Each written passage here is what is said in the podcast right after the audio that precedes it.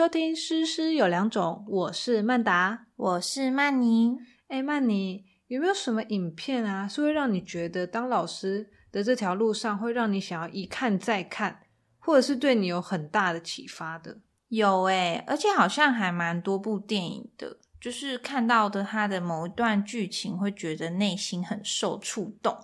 真的，最近过年啊，我在看影集，我无意间发现一部超好看的 Netflix。而且我觉得这部真的非常值得推荐。是哦，那还蛮难得的诶毕竟你是一个不爱追剧的人。真的，我不是。所以那一部叫什么？那一部叫做《Atypical》，就是中文叫做《异类》。诶我不知道诶而且这这部电影的名字感觉很像什么科幻电影。它很不起眼，那真的是我就乱点点到，因为我对那些一般大家会去追的剧，我都没有什么兴趣。那它是哪一国的电影啊？它是美国的，而且我觉得它还蛮小众的。因为我有一天 po 在 Instagram，只有一个人回我，他有看过。我本来想说可以跟大家讨论，结果大家都没看过，我也没看过。那我今天就来跟你讲一下它的剧情，顺便推荐给大家。他这个主角其实是一个自闭症的高中生，他叫 Sam。嗯，然后呢，他们。呃，整个剧情就环绕着这一个小孩，那当然还有他的家庭啊，还有他的妹妹，他的妹妹的感情，以及他父母的感情，还有他一个人是从完全呃高度社交障碍到他后来居然交了女朋友，然后还去上大学，这些都是他以前他完全没有预想到自己可以完成的事情，这样。就是会让我身为老师吧，我会去反省，跟我会去想说，如果以后班上有这样的需要帮助的学生，我可以用怎么样的方式去跟他沟通？那这个跟你的当老师教育之路有什么关系？哦，我会觉得很好看，是因为我觉得，嗯，虽然我们自己是老师，可是其实我们在这一个。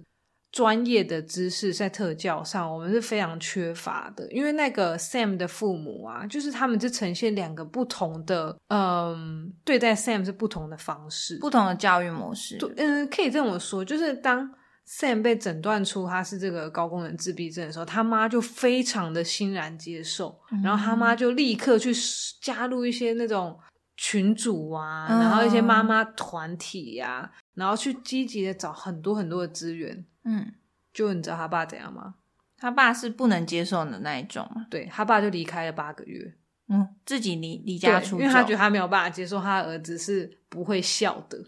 然后是不会跟人家互动，他没有办法跟他儿子一起运动啊，什么事情的都没有办法。他甚至被他妈妈发现，就被他老婆发现，说他完全没有告诉他的同事，他的儿子是自闭症。是哦，可是我觉得也是可以理解他的心情诶，因为虽然我没有看过这部影集，但是爸爸当时在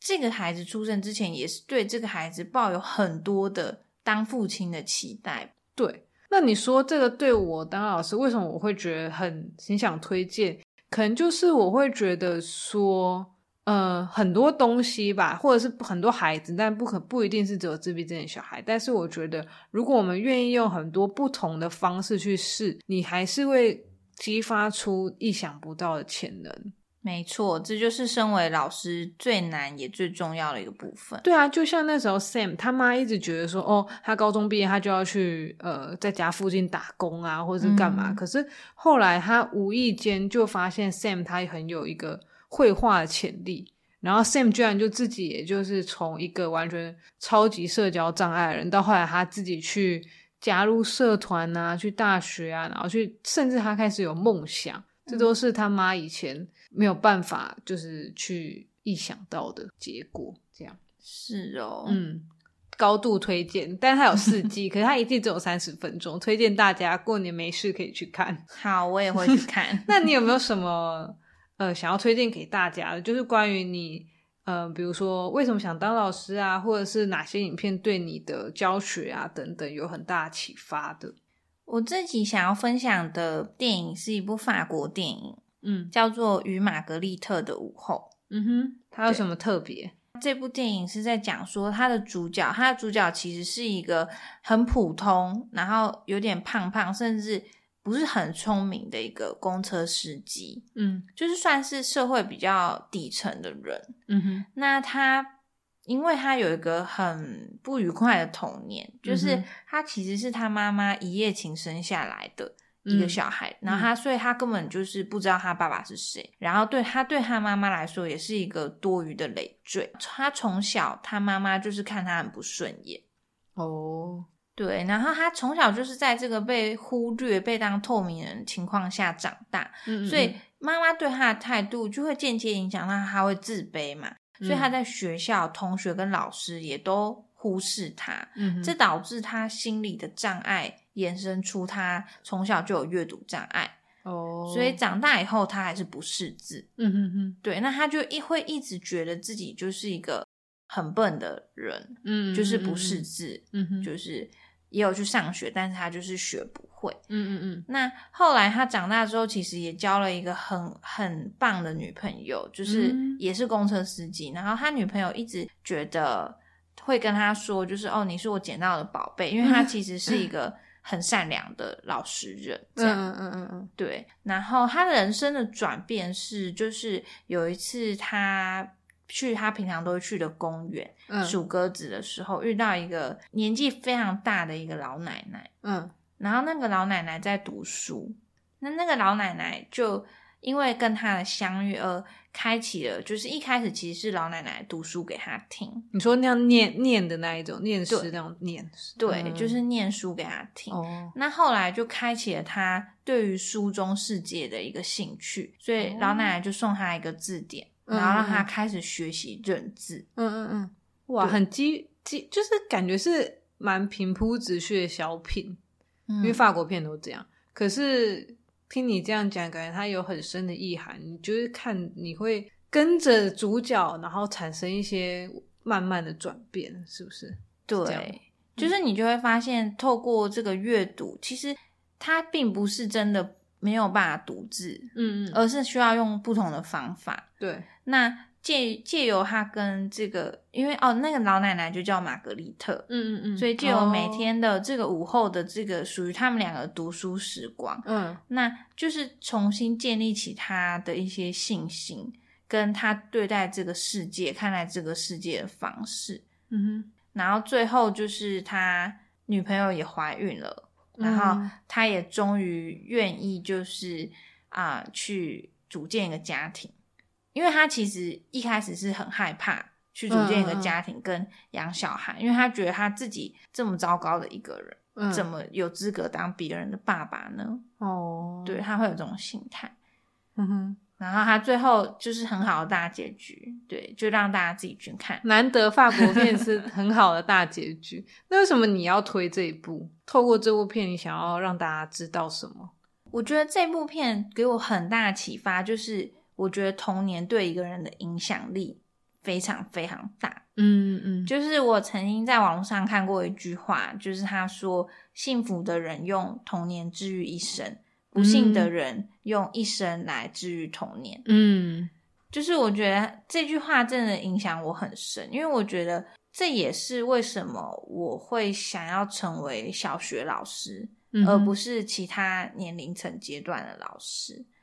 因为我觉得小学这个阶段，这个童年的阶段，对人的一生的影响力是非常大的。所以我希望就是，如果说这个孩子他在即使在这段时间可能有某方面就是从父母那边得不到足够的爱的话，老师也可以尽可能的给予，嗯让他将来回想起他的童年阶段是开心的，还是是有爱的生活这样子。嗯，不然他可能就要很幸运，就是能够在公园遇到玛格丽特，才有可能。就是要不然就是就像你说的，很有可能，如果他没有遇到像玛格丽特这样这么有智慧的人的话，他可能就一辈子过着也没有不好，但可能就庸庸碌碌，他可能就没有发现自己其实还有很多很好很多的可能对，跟潜力呀、没错。对，这个电影我应该也会去看。那你还有其他就推荐的吗？哦，其他推荐的另一部法国电影就是，应该大家大部分的听众都有看过，就是《放牛班的春天》。嗯，这部算是老师入门款。对，那这部电影其实就是在讲说，呃，主角是一位音乐老师，嗯，那他透过音乐来面对某一群问题学生，然后用音乐去改变他们，建立他们的自信心，嗯嗯嗯，然后去改变他们的人生。对，这部真的，它题材其实不算很新鲜，毕竟最近那个什么，前一阵子 ella 演的那一部也是这种啊，呃，原住民那个唱对歌的，对啊，只是说。我觉得拍摄手法吧，就是那个老师他也是去一些比较需要帮助的地方嘛，对不对？然后去做这样子一个，我觉得是充满爱，然后又很无私奉献的的一、嗯一件事情。对，我小时候很小很小，小学的时候，老师就放给我们看过这部电影。嗯嗯嗯，应该每个人几乎都有。都有看过，还有什么真善美啊这种的。我小时候看的时候就觉得，哇，老师真的是一个很神圣的工作。对，这种电影就是其他题材都一样，对，就是那种学生可能不乖或者需要帮助，然后就一个人来拯救他们，然后他们就突然改邪归正啊等等。可是我觉得为什么我们会一直被这样子的题材感动，就是因为这是一个人的本性，对，就是我们会去因为被这些东西感动，就是因为我们都是很善良的，而且我们都会知道，其实有一些很小的事情是我们也可以做的，只是我们有没有去做。所以虽然题材都一样，但时不时还要再看一下这种类型、这种题材的电影，去提醒自己，就算平常的生活再怎么样忙碌，都不要忘了去注意跟关心这些小朋友。对，然后不要走偏，所以他们有时候真的让人嗯。嗯，对，对另外还有，我还想分享最后一部，就是这是四五年前的电影，可是我记得，呃，那是我那一个年度最喜欢的电影，而且我最近都还有在拿来上课的时候都还有拿来用，就是那个《Wonder》奇迹男孩哦，这部也是我的爱。那时候我在影展的时候看的。这部我真的爱，而且我我就算看了很多次，我还是一样每看必哭诶。而且我觉得这一部很神奇的地方是，不是只有大人看了会感动？我当我放给呃我小学五六年级的小朋友看啊，他们也都看的就是眼眶湿湿诶。哈，是对啊，因为我觉得在那个阶段，就像男主角 Augie 一样嘛，那个时候友谊啊、同才对他们来说是最嗯重要的。对，我觉得同样的，我放给那个时候甚至青少年，对他们来讲，或许他们身边也真的就有一个 Augie，或者是他们也曾经真的就对他们身边的人，嗯，不好过。嗯，对，我觉得这都是很有可能的。真的，这部我很喜欢的另一个原因是，我觉得就像你刚刚讲的同理心，因为很多这种题材电影就是说，哎，主角就是可能有一些外貌上或者是其他部分上的缺陷，然后会受到大家异样眼光的这种类型的电影很多。但是像他这样拍摄手法的，我也是第一次看，就是他除了用主角的第一人称跟旁观者的叙述方式之外，他还把主角身边的每一个嗯重要的人，比方说他的姐姐，嗯嗯，他的班上的同学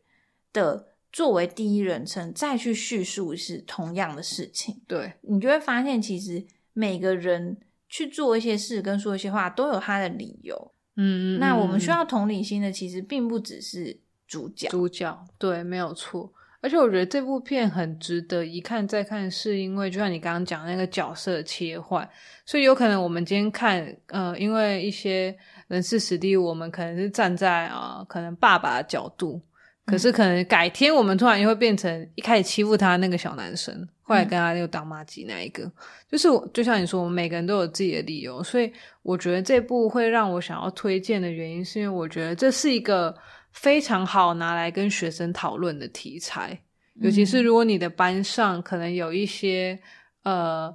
友谊之间、友谊、友谊之间的问题呀、或者是说，哎，你看到可能有一些类似霸凌啊，或者是一些排挤啊等等的，我觉得这一部都是很适合拿来讨论的。真的没错。其实跟教育相关的电影还有很多啦。那不晓得今天我们分享了四部以后，大家最喜欢的是哪一部呢？欢迎留言和我们分享最让你印象深刻的电影哦。最后，希望你能花一点点时间帮我们打一个五星评分，给我们一点鼓励。那我们下次见喽，拜拜。